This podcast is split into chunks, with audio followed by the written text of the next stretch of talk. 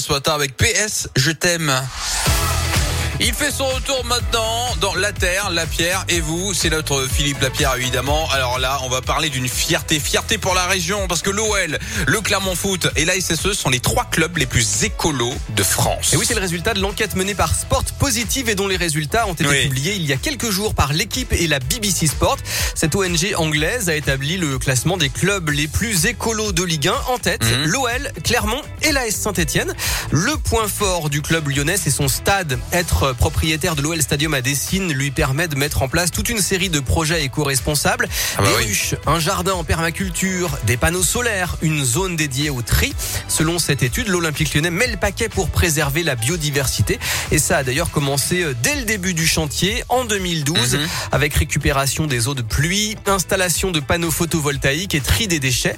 Il y a 9 critères et l'OL obtient 16 points sur 25 avec au moins un point dans chacun des critères. L'énergie propre, l'efficacité énergétique, le transport durable, la réduction du plastique, la gestion des déchets, la gestion de l'eau, le choix des aliments, les engagements et la communication et puis enfin la biodiversité.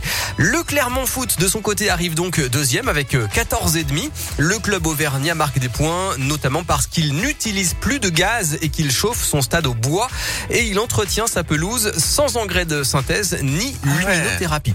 Et puis les Verts sont aussi sur le podium, troisième avec 14 points. Point fort du club stéphanois, son adhésion au programme Sports for Climate Action de l'ONU et puis son engagement à atteindre la neutralité carbone en 2040. Voilà l'objectif de ce barème et de permettre au club de se comparer et de s'améliorer d'année en année. Il est aussi utilisé en Angleterre et en Allemagne.